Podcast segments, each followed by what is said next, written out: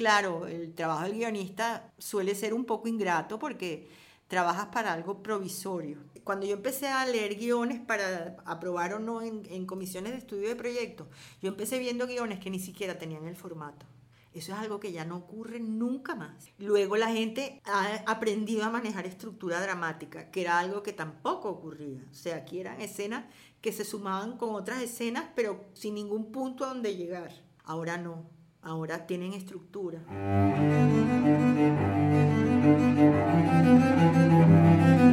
Voces del cine venezolano, una mirada crítica y reflexiva hacia el pasado de nuestro cine y un legado para las generaciones futuras en las voces de sus propios autores y protagonistas. Voces del Cine Venezolano está patrocinada por el Centro Nacional Autónomo de Cinematografía, CENAC, y Producciones Omar Mesones para Zona Cine Caracas. Y para el episodio de hoy contamos con la participación de nuestra invitada especial, Sonia Chocrón. Y como siempre, quien les habla, su anfitrión, Omar Mesones.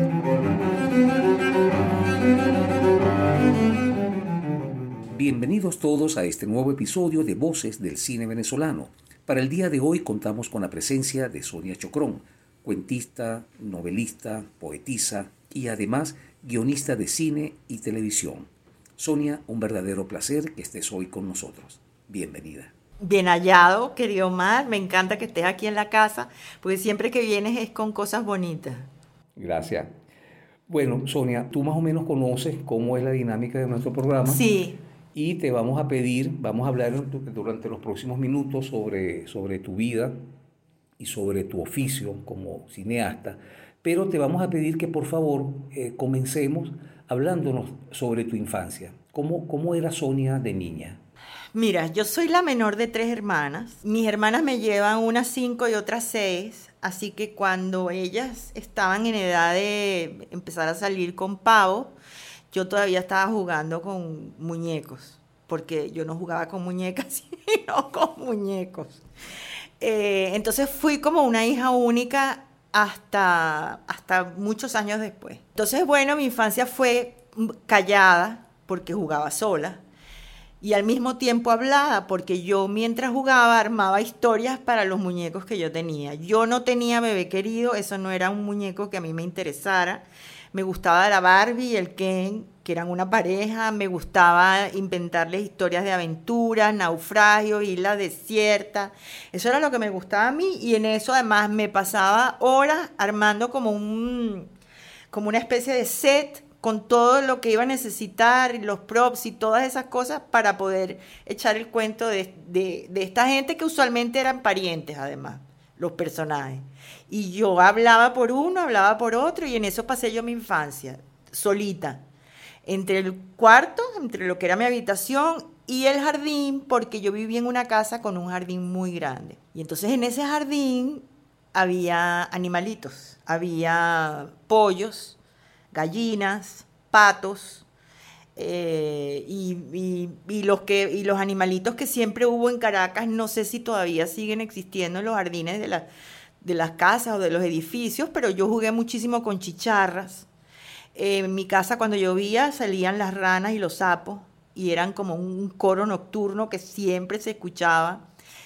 Eh, bueno, y así fue mi infancia hasta que en un cumpleaños, creo que fue cuando cumplí siete u ocho, me lo festejaron y mi mejor amiguito de la escuela me regaló un libro, que era un libro de Julio Verne, De la Tierra a la Luna.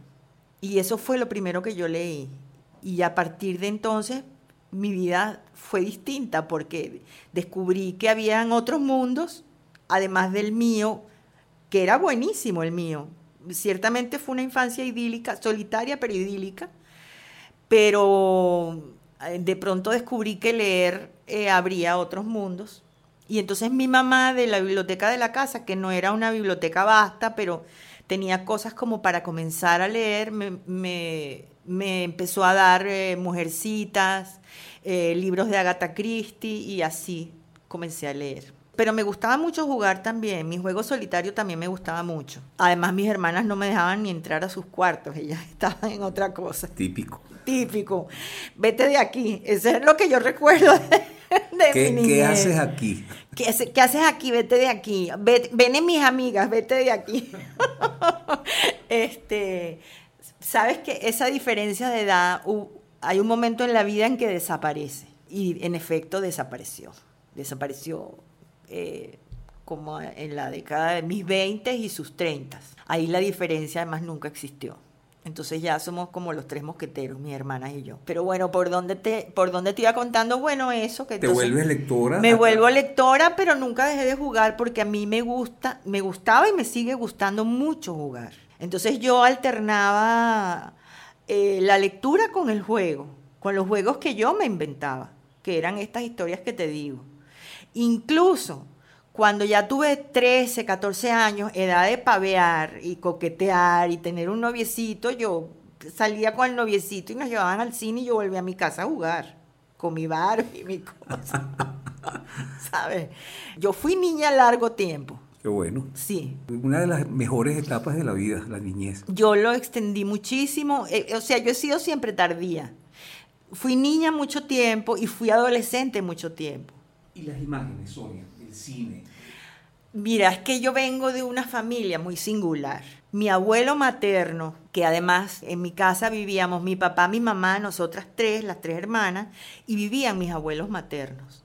Mi abuelo materno hizo cines en Caracas. Es decir, que el mundo del cine para mí era parte de la vida cotidiana, porque mi abuelo hizo el Teatro Cine Radio City y el Olimpo. Y entonces él organizaba festivales de cine japonés, de cine francés, y se traía a toda esa gente para acá, ¿sabes? Toshiro Mifune, en fin.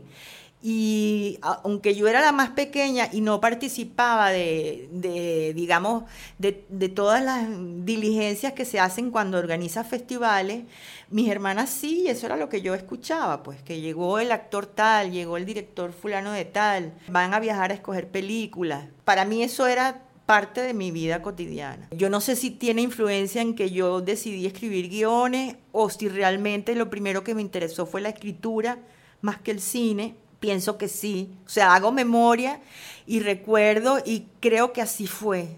Porque cuando yo todavía estaba en la universidad, Que fue así como. que primero fue la palabra y después la Y imagen. después la imagen. Sí, creo que así fue porque yo me, me recuerdo a mí misma en un taller en el Rómulo Gallegos, cuando todavía estudiaba en la universidad, en uno de poesía y en uno de narrativa como oyente. En el de poesía me escogieron y el de narrativa no participé, pero me dejaron entrar como oyente. Y después de eso, yo empecé a escribir guiones. Además es que yo también me, gradué en la, de comunicación social y me fui a Los Ángeles a estudiar para escribir guiones. Pero ya había pasado lo de los talleres del Rómulo Gallegos. Ok, bueno, pero volvamos un poquito hacia atrás. Sí, Además de que, bueno, en, en tu, era- el cine era parte de tu de mi vida cotidiana. Porque era parte de, de tu familia. Yo recuerdo con muchísimo agrado el cine Radio City. Claro, imagínate, eso era una Una joya. joya, una joya. El Olimpo no lo recuerdo.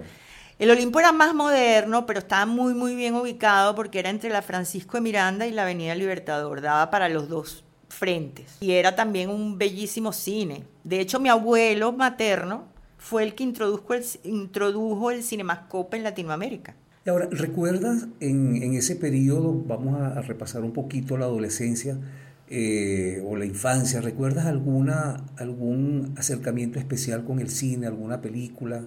Iba mucho al cine, lo que pasa es que mi mamá, por ejemplo, me, me- no más sé si a mis hermanas, porque no lo recuerdo, eran mayores, pero a mí me llevaba mucho al teatro, cine y teatro. Y yo me acuerdo haber visto obras de teatro desde la pequeña Lulú hasta, ¿qué te digo yo? Shakespeare. También mi papá le gustaba mucho la zarzuela y mi mamá era soprano. Entonces mi mamá eh, también crecimos escuchando historias de óperas y arias de ópera porque eso era lo que ella cantaba. pues. Entonces sí, hay todo una, un regodeo con, con la narrativa. Mi abuela además nació en Caracas y su mamá nació en Caracas y, Y mi abuela tenía los cuentos de sus antepasados, de cuando la Revolución Libertadora, este, lo que era la Caracas de entonces, los bailes en la Casa Amarilla, el terremoto de 1812. Yo crecí oyendo todos esos cuentos de mi abuela. Así que bueno, era, era inevitable que me repartiera entre esos dos mundos, ¿no? El mundo de la imagen y el mundo de, de las historias. De hecho, mi abuela nos contaba historias que nosotras tres nunca le creímos, nunca, porque decíamos, está delirante, está delirante, porque nos echaba cuentos que eran como de película. Y pasaron los años, muchos años. Mi abuela murió como en el año 96, 95, por ahí. Y entonces, simultáneamente, en el colegio donde estudiaba mi sobrino, le mandan a hacer un trabajo que se llama Buscando mis raíces, en donde tenían que investigar eh, de dónde vienen, de dónde salieron tus papás, es decir, eh, cuál es el origen de, la familia materna y paterna. Y cuando mi hermana se pone a investigar, mi hermana mayor, que además es, es una tipa súper tenaz, empieza a descubrir que algunos cuentos de mi abuela aparecen en sus investigaciones. Y luego que mi abuela murió, encontramos en una caja fuerte cartas, documentos, todo lo que nos contaba era verdad, pero nosotros nunca le creímos, nunca. Nos hablaba de los bailes en la Casa Amarilla, nos hablaba de, de, una hermana de su mamá que se casó con un, uno de los siete pares de Francia que lo conoció en un baile de la Casa Amarilla. Por supuesto, nosotros creíamos que eso era mentira. Claro el conde Morton de Keratri, imagínate. Y después descubrimos que esa gente existe y están enterrados en el, en el Père Lachaise, en París. Además, he tenido como muy, varias sherezades eh, contándome historias a lo largo de mi vida y luego me convertí yo en la contadora de historias. Ahora, ¿cómo, cómo ocurrió eso, Sonia? Eres una, una niña lectora, entras, uh -huh. descubres la literatura, te quedas... Uh -huh engarzada, enamorada de la literatura. Y luego de las imágenes. Para luego, que luego de las imágenes. Sí. Y, pero ¿cómo, en qué momento tú decides hacer de eso, que es un gusto, convertirlo en un oficio? En oficio, sí. Mira, cuando yo me gradué de comunicación social, yo tenía claro que no quería ser productora. O sea, yo sabía que no quería ser diarista, no quería ser periodista de prensa. Eh, la noticia no me gusta, la inmediatez de la noticia no me gusta me gustan las historias forjadas y trabajadas y pensadas. Entonces la inmediatez de la noticia nunca me gustó. Y sabía que me gustaba escribir. Entonces el camino era muy fácil. No quería producir porque la labor de un productor es miserable a mi manera de ver. La labor del director eh, no es miserable, pero hay que tener un carácter que yo no he tenido y es la vocación de, de mandar. Tampoco la tengo. Es decir, yo alguna vez en la vida trabajé en el Museo de Bellas Artes y mis, em, subordinados me mandaban a mí. Entonces, eso, dirigir no era para mí, yo no tengo ese donde mando. Entonces, lo único que me quedaba era el trabajo solitario, que además se parecía a mi infancia. Es decir, voy a contar historias, las voy a dialogar y no tengo a nadie que me moleste porque estoy sola. Y, y, a eso sí, acostumbrarme a que es un trabajo provisional, en el sentido de que escribes un guion, lo usan y luego lo desechan. Y terminan en el pipote la basura y la película es de un director, no del escritor. Pero a eso me acostumbré. Y la verdad que mientras solo me dediqué a eso, lo disfruté muchísimo. ¿Ese primer guion cómo aparece? Mira, ese primer guion aparece en Radio Caracas Televisión te voy a contar. Yo daba un curso de guiones cuando volví de, de, Los Ángeles. Y en ese curso tuve dos alumnos que trabajaban en Radio Caracas. Yo me imagino que ellos hablaron de mí. Y entonces me llamaron de Radio Caracas para ofrecerme un puesto gerencial. Y era un puesto gerencial muy singular porque nunca me lo había planteado. Me ofrecieron ser jefa del departamento de promociones. Es decir, yo era la que mandaba sobre cómo se promocionaba el canal como te dije, no tengo dónde mando, no sé mandar. Entonces yo llegué ahí de jefa con una pandillita que hoy en día son todos mis amigos y los recuerdo con inmenso cariño, pero después de 10 días, como, como aquella cuña vieja de Sears, aunque no soy tan vieja, eh, después de 10 días yo dije, esto no es para mí, yo no yo no sé mandar a esta gente, termino haciéndolo todo yo. Y dije, me voy. Entonces a quien me había llamado y me había contratado, que era el gerente de producción en ese momento, llamado Alejandro García, le dije, me tengo que ir porque a mí no me gusta mandar y esta gente hace sus cosas bien y no, en fin. Y él me preguntó, yo no quiero que te vayas, ¿qué quieres hacer? Y entonces yo le dije, mira, yo lo que estudié, yo lo, a mí lo que me gusta y para lo que estudié fue para escribir. Ah, ¿quieres escribir guiones? Sí. sí, eso es lo que yo quiero. Eso es lo que yo quiero. Yo tendría 23, 24 años nomás. Y me dijo, bueno, te quedas. Ya te voy a mandar al departamento de semiología que están haciendo una serie juvenil y un ciclo de Rómulo Gallegos con César Bolívar. Entraste por la puerta grande. Por la puerta grande. No, pero además es que no, no llega ahí la cosa. Ni, no entré por la, o sea, entré por la puerta grande por la oportunidad que me daban, pero mientras escribía la serie juvenil con otra gente como Josefina Jordán, Gustavo Michelena, Laura Antillano, con ellos entré a trabajar en el departamento de semiología que era como un emblema de, la intelectualidad dentro del canal. Me dice Laura Antillano, me dice, mira, hay un departamento de programas especiales que están preparando un ciclo de Rómulo Gallegos. Si yo fuera tú, iría a pedir que me dieran la oportunidad de escribir un guion. ¿Por qué? Porque eso va a salir en un mes. O sea que vas a tener oportunidad de ver tu guion filmado muy rápidamente. En cambio, la serie para jóvenes, ahora es que falta porque estamos por el capítulo 10 y tiene no sé cuántos capítulos. Bueno, voy a ir a pedir. En efecto, fui donde quien era el que coordinaba esos dramáticos especiales. Y le dije, mira, yo soy fulana de tal y yo quiero escribir un guion de, para este ciclo de gallego. ¿Me dejas? ¿Me, ¿Es posible? Yo acabo de entrar, pero mi oficio es este. Me dijo, bueno, y entonces me dijo, toma este cuento, creo que se llamaba El viejo piano, y tráeme el guion. Adáptalo y tráeme el guion. Hago el guion y cuando yo ay, me equivoqué, me dice él, porque resulta que de este cuento no tenemos los derechos. Yo siempre después dije, eso fue para probar a ver qué tal escribía yo. Pero no te preocupes, te, te doy otro que sí tenemos los derechos con seguridad. Y entonces me dan un guion, es un cuento llamado Sol de Antaño, que lo adapté, lo disfruté enormemente, lo protagonizó Giancarlo Simancas y Tatiana Capote. En el interín, Gustavo Michelena, que para aquel entonces ya era un guionista reputado, le dan el cuento que cerraba el ciclo. Es decir, habían, abría con un cuento y Michelena cerraba con el último. Y una semana antes de salir al aire, llega Gustavo Michelena y dice que a él le robaron el carro y que el guion lo tenía dentro. No había computadora. Y que él dos veces la misma cosa no la iba a escribir. Entonces, manos en la cabeza, gerencia, dramático, ¿qué hacemos? Entonces dice el, de, el de proyectos especiales, ahí hay una muchachita nueva. Ella escribe lo que le pongan. Ella escribe lo que le pongan y es cumplida. ¿A quién más? O sea, si alguien lo puede entregar, es ella, faltando una semana. Y me dicen, lo tienes que entregar en dos días, porque hay que producir preproducir, producir y luego postproducir. Y tenemos ocho días para todo. Y yo dije, ok. Y entonces ahí escribí Los Inmigrantes, la versión de Los Inmigrantes, pues. Y fue el mejor programa del ciclo. Se ganó todos los premios. Incluso a mí me dieron a esa edad un premio de mejor escritora de la televisión venezolana. Y yo era, un, era mi primer guion. A veces así vienen las cosas en la vida.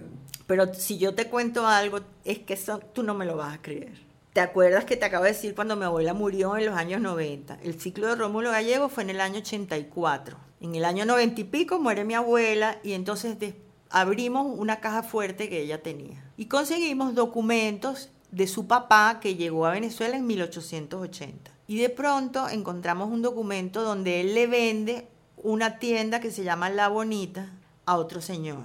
El protagonista de los inmigrantes era un judío que tenía una tienda que se llamaba La Bonita, en el cuento de Rómulo Gallegos. Y cuando descubrimos esos papeles, mi bisabuelo judío tenía una tienda que se llamaba La Bonita en la Plaza del Venezolano. Es decir, Gallegos conoció a mi bisabuelo. Y yo decía, esto no puede ser. Esto es como... Eh, es como un cuento, pero es la realidad y así fue. Y yo siempre he pensado que sí que lo conoció e inspirado en él fue que escribió ese cuento y me cayó a mí del cielo, porque a Michelena lo robaron según él.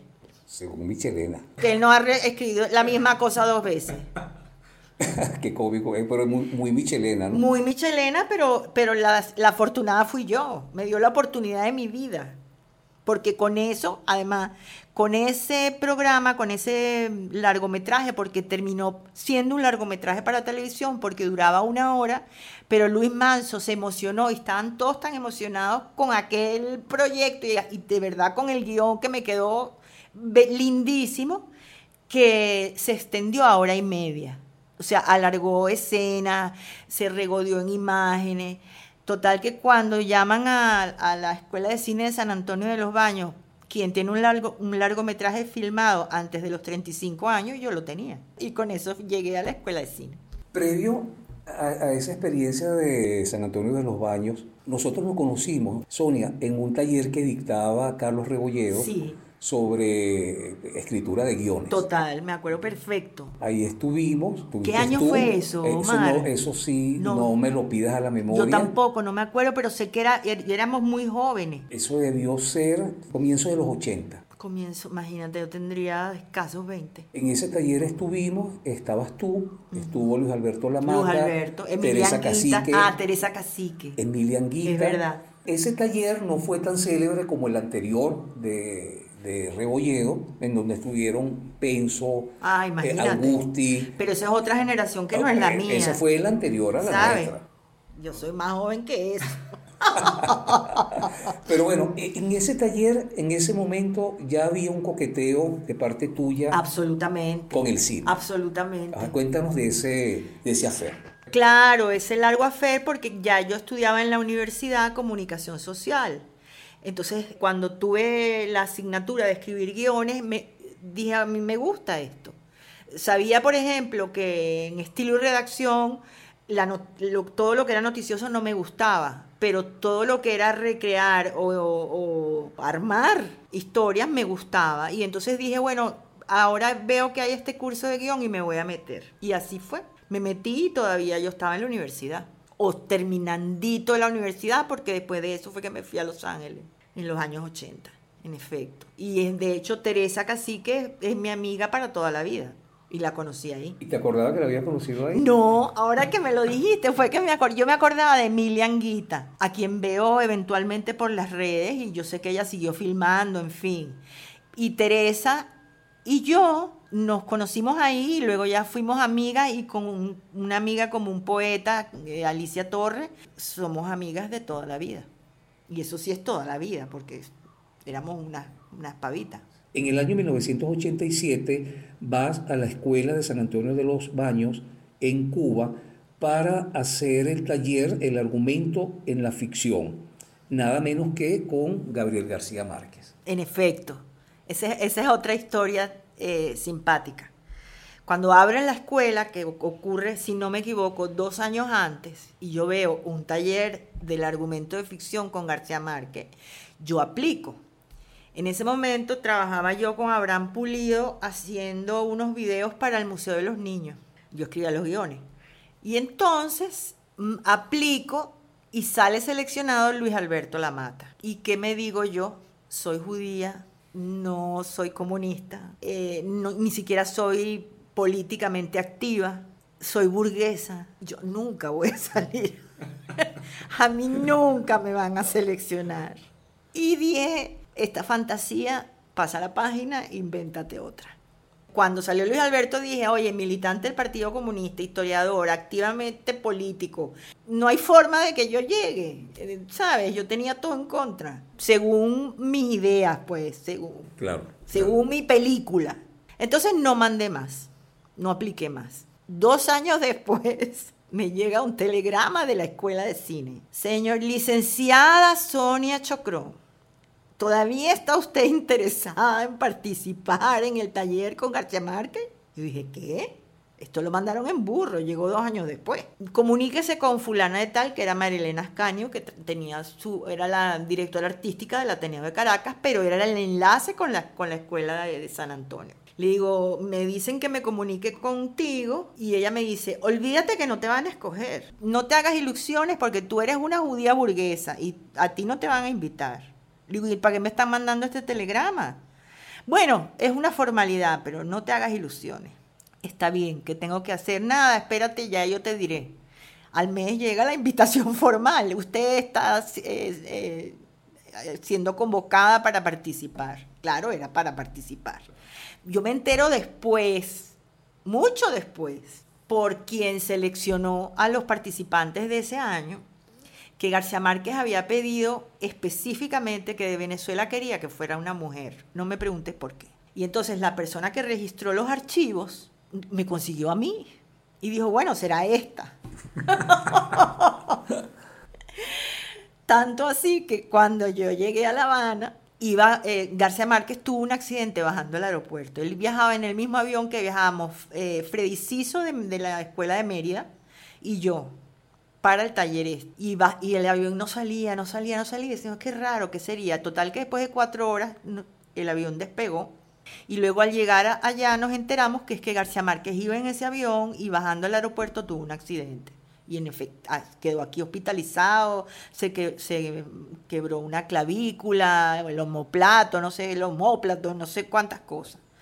El caso es que pasamos un mes esperando a García Márquez allí, sin taller, o a duras penas, eh, de vez en cuando un taller con Eliseo Alberto Lichi, el que, el que escribió Caracol Beach, que fue premio Alfaguara, y él nos grababa mientras García Márquez podía viajar. Y un día estoy caminando por La Habana, porque estábamos libres, y alguien grita, Sonia Chocrón. Y yo digo, pero Dios mío, esto se llama tener fama. Y cuando volteo era Mario Crespo. Yo no sabía quién era Mario Crespo. Y me dice, no, y le digo, ¿tú de dónde sabes quién soy yo? Me dijo, es que yo escogí tu carpeta. Él fue que, quien escogió cuando García Márquez le dijo de Venezuela a una mujer y dijo, déjame ver, y no había, no había. Y dijo, bueno, esta, la hamburguesa. Y así fue. Y Mario Crespo, mi amigo hasta hoy. Claro.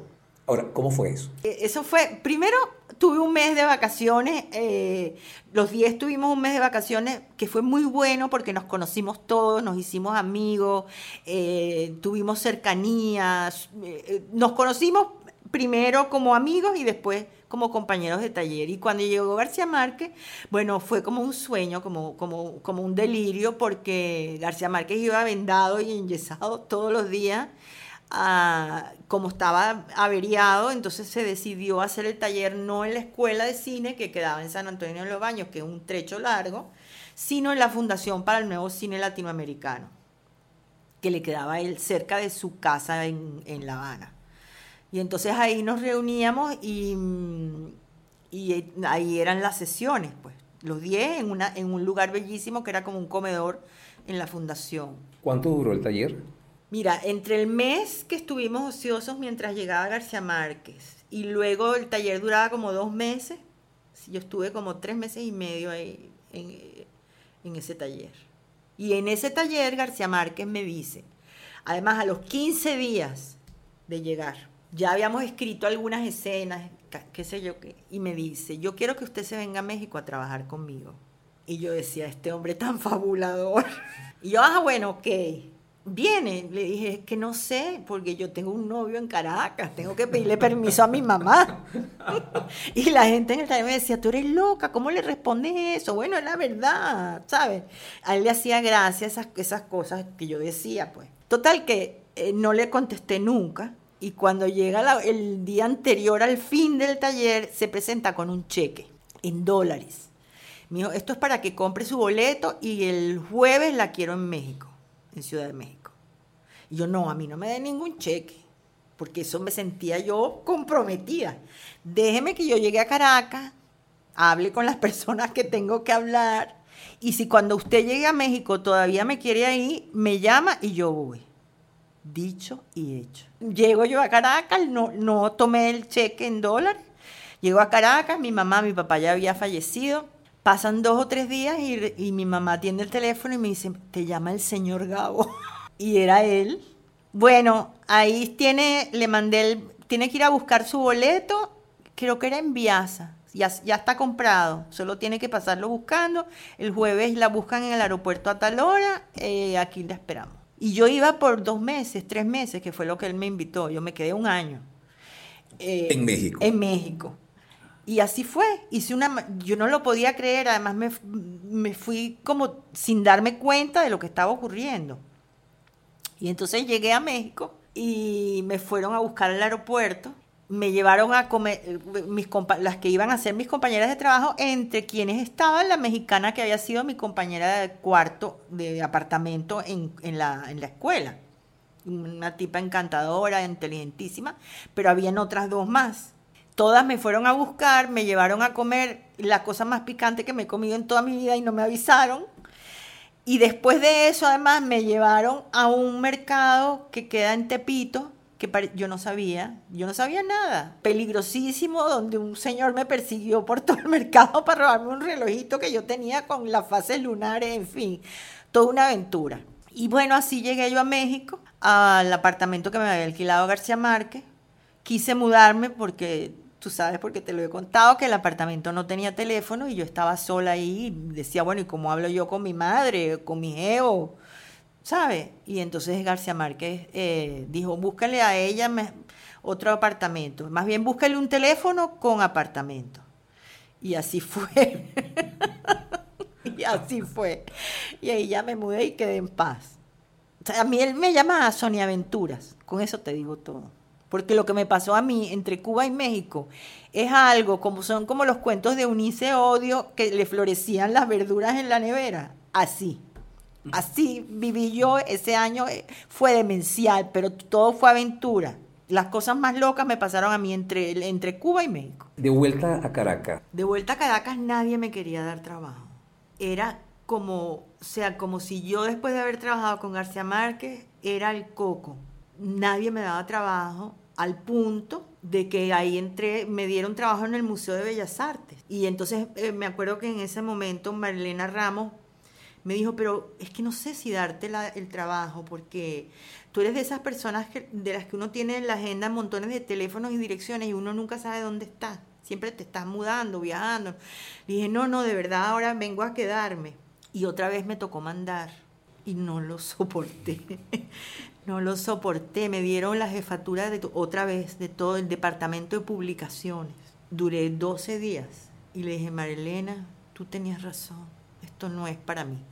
Y pasé un año buscando trabajo como guionista y no, no ocurrió. Ya después sí empecé a, escribir. Pues. Me llamó, los, me llamaron los Novoa, Elia Schneider y José Ramón para escribirles un guion y ahí ya, pues empecé a escribir aquí, allá y acullá. Y luego además de Radio Caracas, como había vuelto ya, me, ya a destajo, no, no como empleada de nómina, pero a destajo también me llamaban para que escribiera series y eh, largometrajes para televisión y eso. ¿Para cine hiciste algún, algún otro guion además del de Garimpeiro? Hice Garimpeiro, hice, hice más guiones que no filmaron. Le hice uno a mm, Carlos Oteiza, que fue aprobado por unanimidad además, eh, Los Super Crema, que fue un proyecto que me fascinó, que duré como año y medio entrevistando a gente de las patotas de Caracas de los años 70. Y luego le aprobaron el proyecto a Carlos, pero él luego sacando cuentas sintió que no, para hacer una película de época, porque terminaba siendo una película de época, no le alcanzaba y no filmó. Después eh, le hice otro guion uh, a Fafá y Luis Armando Roche. No sé, hice muchísimos guiones, hice, escribí eh, series documentales también para mm, eh, Cuadernos Lagobén en la pantalla. Escribí también una telenovela para Puerto Rico, que llegó a ser el primer programa de la televisión puertorriqueña inspirada en La dueña de Cabrujas, una adaptación y más larga, porque la, telenovela de Cabrujas duraba como 70 capítulos y aquí se hizo el doble. Es decir, escribí guiones eh, a diestra y siniestra. Hasta que, hasta que, en el año 92 tengo un libro, escribo durante todo ese tiempo un libro de poesía y digo yo, yo no sé si esto sirve para algo, no sé si es bueno. Y entonces ahí conozco a esta amiga, que es también amiga de Teresa Cacique, que luego éramos un trío de amigas inseparables, que es Alicia Torres, que es poeta. Y cuando leyó el borrador de mi libro, me dijo, esto, esto lo tienes que publicar. Era toledana. Y entonces lo mandé a un concurso de Fundarte, que en ese momento era un concurso reputado. Quedé de primera finalista como una mistáchira o algo así, ¿no? Pero además hubo desacuerdo, hubo desacuerdo entre los jurados, porque había un jurado que no estaba de acuerdo con el, libro ganador y él pensaba que tenía que ser toledana y peleó y batió puerta y al final ganó el otro libro por dos votos, no por unanimidad. Y esa persona que era jurado, me llamó por teléfono a mí. Yo no conocía a nadie, Omar. O sea, yo toda mi vida he sido ajena al mundo de mi oficio hasta que entro en el oficio. Entonces me dijo, mira, yo me llamo Harry Almela, el poeta Harry Almela. Yo acabo de ser jurado en el premio de Fundarte. Yo consideraba que el libro ganador era tu libro, Toledana. Entonces yo te estoy llamando a ver si tú me das permiso de llevarlo a Monte Ávila. Y le dije, bueno, si usted le parece, llévelo. Bueno, y de Monte Ávila me llamaron al mes. Su libro fue Tres lecturas ciegas eh, y está aprobado. Y en seis meses, antes que el libro que ganó el premio Fundarte, salió Toledana y eso fue todo un... porque Toledana es un libro muy singular, en ese momento lo fue por lo menos. O sea, es un libro además en tres actos, es poesía, pero tiene estructura dramática, tiene personajes, eh, tiene además mm, un juego con el idioma porque supone ocurrir en, en el medioevo, en, en el reino de Castilla, entonces tiene arcaísmos en el lenguaje y bueno, y eso es Toledana. Ese fue mi primer libro publicado en narrativa, en narrativa eh, literaria y en esa narrativa cinematográfica, básicamente lo que se hace es contar historias. Sí. ¿Cómo crees tú o cuál dirías tú que son las diferencias que hay cuando se, se arma, se estructura una historia con palabras y cuando se estructura una historia con imágenes? Mira, cuando escribo guiones o cuando escribes para algún medio audiovisual, tienes la obligación de pensar en imágenes. Es la única manera de escribir pensando, viendo la película desde antes en tu cabeza y en imágenes, no, no en palabras. Cuando escribo narrativa, me pasa una cosa distinta, que es que hay palabras que son las que detonan una historia, no imagen. Y entonces esa es la diferencia para mí. Que ojo, que una vez que comienzo a escribir, cuando es narrativa, también hay muchísimas imágenes en mis narraciones, porque yo no me puedo deslindar, o sea, de las sonias que soy, todas confluyen en algún momento, todas coinciden. Hay veces que no y tengo grandísimos eh, rollos con eso, pero cuando todas coinciden, entonces termino escribiendo con estructura dramática como si fuera un guion, termino incluyendo imágenes poderosas en la narrativa común y corriente como si fuera un guion, pero también termino cuidando mucho el lenguaje y tratando de hacerlo bello, simbólico, significativo y atrayente como si fuera poesía y incluso buscándole la mirada del chamán o la mirada de la otra cera. Y entonces al final están todas las soñas ahí. Eso en cuanto a las diferencias y en cuanto a las similitudes.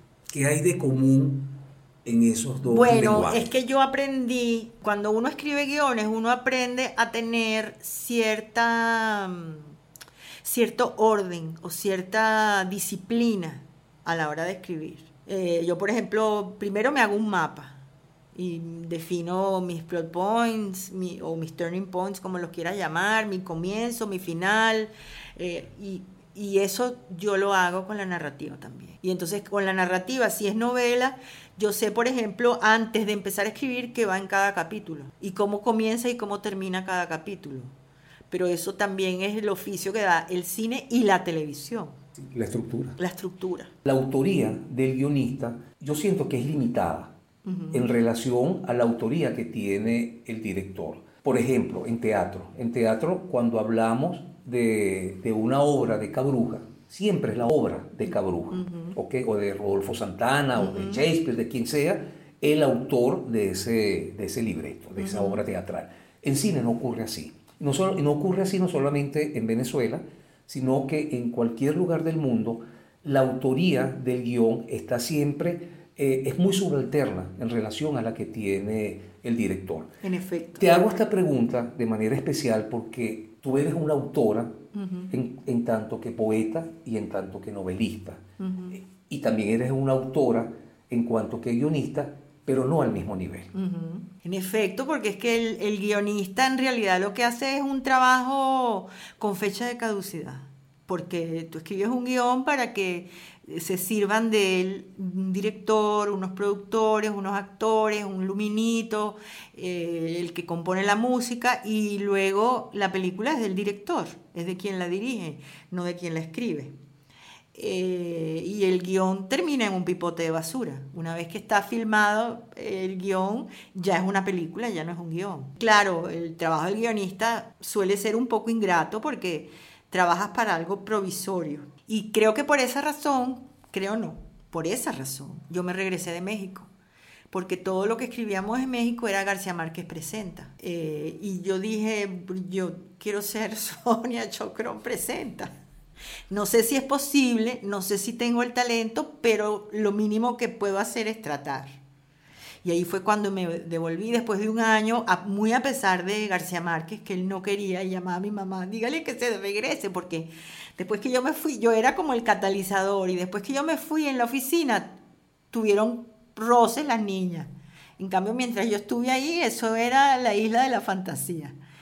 Hacíamos paseos juntas, llevábamos incluso, teníamos un, un cuaderno de sueños en donde todos los días escribíamos cada una lo que había soñado y una, que también era pintora, escritora y pintora, lo ilustraba. Era una belleza. Pero bueno, el caso es que me regresé y luego la oficina buscaron una suplente para mí y eso duró como quizá un año más y ya se deshizo. Tuvieron diferencias. Y yo me regresé y ahí entonces empecé a trabajar Toledana. Y eh, finalmente tuve algo que decía Sonia Chocrón. Sí, el trabajo de guionista es un poco ingrato. Sí, sí. Aparte de que hay que lidiar también, hay que tener un poco de psicología, porque tienes que lidiar con quien te encarga el guion, que tiene su manera de ver las cosas, pero no escribe. Y entonces, eh, y cuando escribe, a mí me ha tocado gente que, que, me pide correcciones o se adelanta a hacerlas y las hace muy mal, con errores de sintaxis, errores ortográficos que tú dices, pero y bueno, contrató una secretaria y díctele, pues. Eh, pero, pero bueno, es ingrato, sí, tienes que aprender también la psicología de quien te encarga el guion. Y si hablas de una adaptación, tienes que lidiar con otro personaje. Exactamente, y si hablas de una adaptación, tienes que lidiar con un personaje más. Porque además luego también influye el productor, no solo el autor de, una, de un título original, de una novela o de un cuento, tampoco no solo el director, sino que a mí me ha ocurrido que el productor dice, mira, eh, la coproducción la iban a hacer unos italianos, pero ahora los españoles nos ofrecen más. Cambia el personaje de italiano a español. yo, ah, ¿qué? Ya no es, ya no es Giovanni. Ya no es Giovanni, sino Manolo. o sea que sí, hay que tener un poco de mano izquierda y psicología para poder llegar a buen puerto. Bueno, yo entiendo, Sonia, que con tu novela Sábanas Negras, mm. que originalmente fue un proyecto que tú llevaste a, San Antonio de, de, los Baños. sí y no, te voy a contar. Yo llevé a San Antonio de los Baños una historia que luego escribí como cuento, que se llama La Virgen del Baño Turco, que es el que le da título a uno de mis libros de cuentos que publicó Bruguera. Se llama La Virgen del Baño Turco y otros cuentos y otros cuentos falaces, así se llama el libro. Y esa fue la historia que yo llevé para mi película Al taller de García Márquez, lo que yo quería escribir ahí. Y les encantó. Y esa historia, como al final me, eh, me dijo García Márquez, antes de venirme a Venezuela, cuando ya me había ofrecido que trabajara con él, me dijo, mira, te voy a hacer una recomendación. Esa historia escríbela como un cuento o como una novela si te da la extensión. Pero no hagas un guion. ¿Sabes por qué? Porque te van a meter la mano muchas personas y te van a volver el caldo morado. No des ese chance porque esa historia es buena. Y en efecto, eso fue lo que hice. Escribí un cuento que está ahí y que es facilísimamente adaptable para una película. Y este trata eh, de una monja que la descubre, como decir, eh, el que organiza los certámenes de belleza y la convence de meterse en un concurso de, de Miss. Y ya después no cuento más.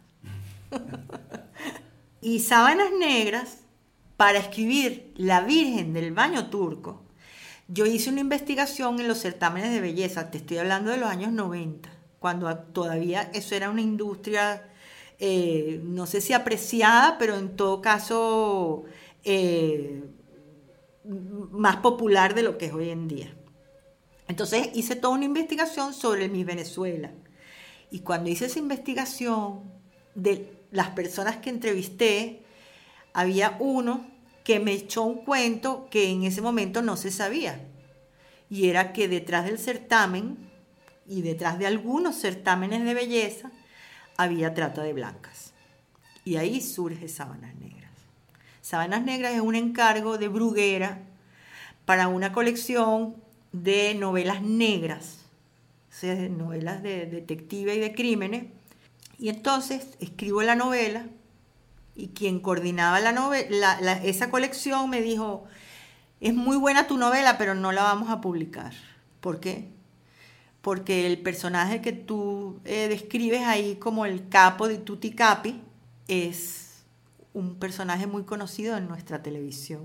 Yo digo, pero no es, esto es el personaje de la ficción, esto es pura ficción. Me dijo, bueno, pero tiene pico, tiene plumas y hace cuacuá, es un pato. Y entonces, después de haber escrito la novela, me dicen que no va para la colección. ¿Ves que son típicas cosas mías? Y yo, bueno, entonces me contacto con Planeta, ya la novela estaba escrita, había quedado bien, y Planeta me dice, nos interesa, sí nos interesa, solo que ahorita nosotros estamos editando en Colombia, ya no aquí. Bueno, entre que iban los papeles y venían, contrato y tal, con Planeta Colombia, me llama la editora de Bruguera en Venezuela. Y me dice, mira, yo me quedé pensando, si para la colección que dirige esta persona no quiere tu novela, yo sí la quiero. Y la vamos a publicar en la colección internacional de novelas negras que se llama Colección Trama. Y así fue.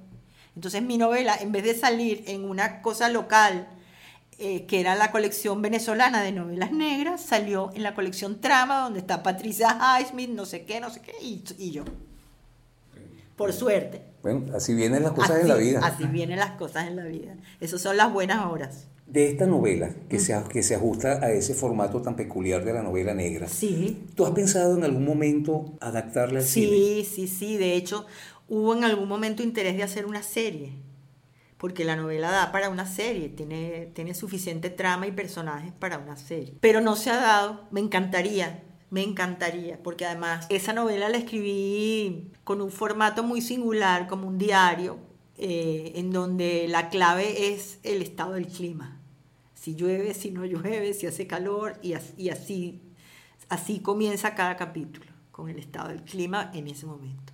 Y entonces me parece que podría ser un relato interesante en imágenes. Tiene una historia de amor no consumado. Esa novela tuvo como le fue muy, muy bien. O sea, a, los 10 días de haber sido publicada estaba agotada. Entonces eh, sacaron una segunda y una tercera, reimpresión o reedición. Sí, tiene sello de reedición. Y entonces eh, la editorial me encargó una trilogía con los mismos personajes. O sea, esta era la primera, luego una segunda y una tercera. Y escribí la segunda, que se llama La Dama Oscura, y una tercera que ya la tenía por la mitad y en ese momento Bruguera cerró en Venezuela. Y así quedó. Así que bueno, quedaron dos. Sonia, ¿cómo enfrentas tú o qué diferencias encuentras tú en tu forma de, de trabajo cuando abordas una obra, un guion original y cuando abordas una adaptación?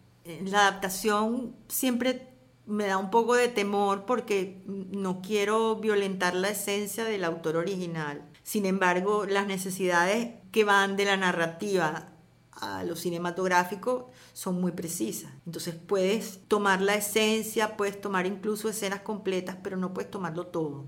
En primer lugar, porque eh, una novela puede tener cuantas páginas el autor quiera, pero una película eh, tiene 120 minutos como a lo mejor quizá tres horas cuando es muy larga y no da para más. Mm. Entonces creo que lo más importante es desarrollar eh, la esencia, lo que está detrás de, de, esa historia, conservar todo lo que se pueda conservar para contar una historia y todo lo que se pueda conservar para que el tema que el autor ha pretendido eh, entrelazar como, como telón de fondo eh, permanezca. Cuando es una historia original, es muy divertido hasta que ya em, comienzan otras voces a añadirse a las críticas, pero mientras tanto es muy divertido. Y luego lo otro, yo me llevo bien con eso, no, no es que tengo problemas en adaptarme a las peticiones de un director o de un productor, normalmente se me da bien entenderme con la gente, pues. Lo más que puede ocurrir es que yo trate de convencer a un director de que lo que yo le digo es mejor que lo que él me dice. El cine venezolano, los guiones de las películas venezolanas, ¿qué te parece? me parece que han progresado muchísimo. ¿En qué sentido? Bueno, antes, mira, yo empecé, cuando yo empecé a leer guiones para aprobar o no en, en comisiones de estudio de proyectos, yo empecé viendo guiones que ni siquiera tenían el formato.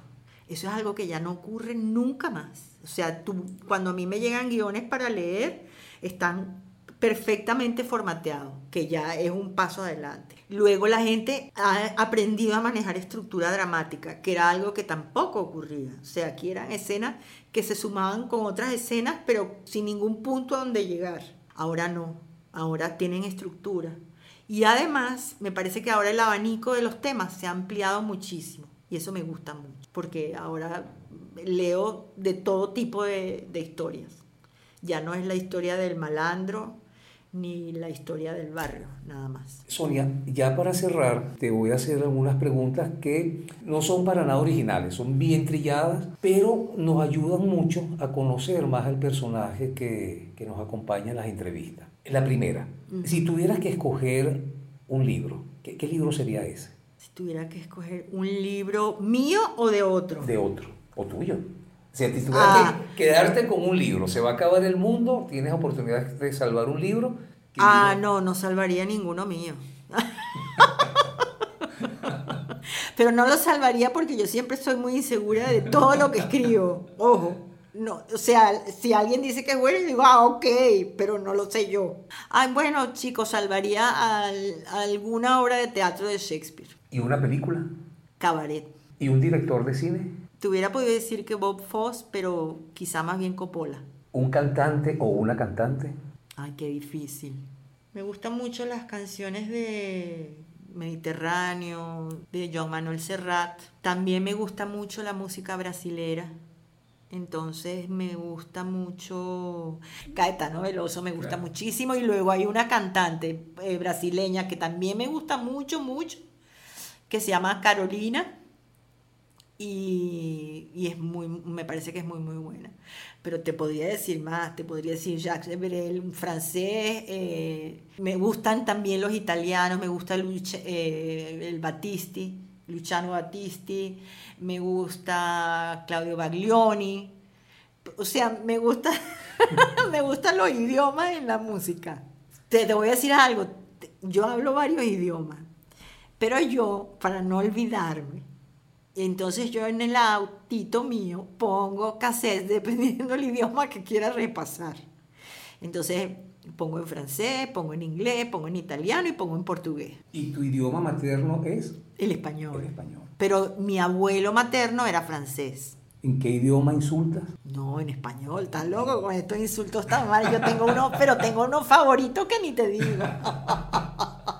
yo me acuerdo de mi abuelo sacando las cuentas, eh, los números, él, los, él sabía sumar y restar en francés. En francés. Entonces, la referencia es esa. ¿Cómo insultas? ¿Cómo insulto en español? ¿Y, cómo, cuentas? Ah, bueno, ¿cómo insulto en español caraqueño? ¿Y cómo cuento? Para uno, me cago en la Virgen es muy fuerte. Claro, que es español, voy a bailar sobre tus muertos, que también es español, eso, eso me cuesta mi trabajo. Pero tonto del culo, ese me fascina. a todo el mundo dijo, ay, ya agoté mi cupo de tontos del culo por hoy, ven, vuelva mañana. Y así.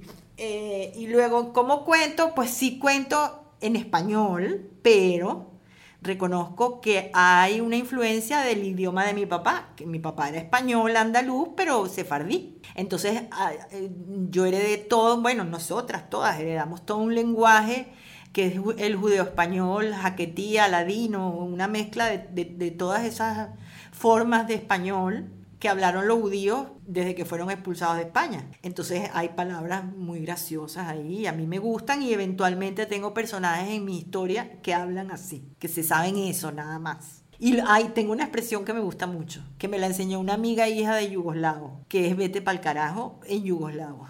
Es idu pichkumateri.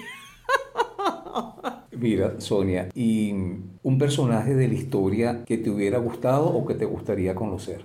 George Sand, quizá. ¿Una época en la que te hubiera gustado vivir o pasarte una temporada? Uh, lo tengo clarísimo.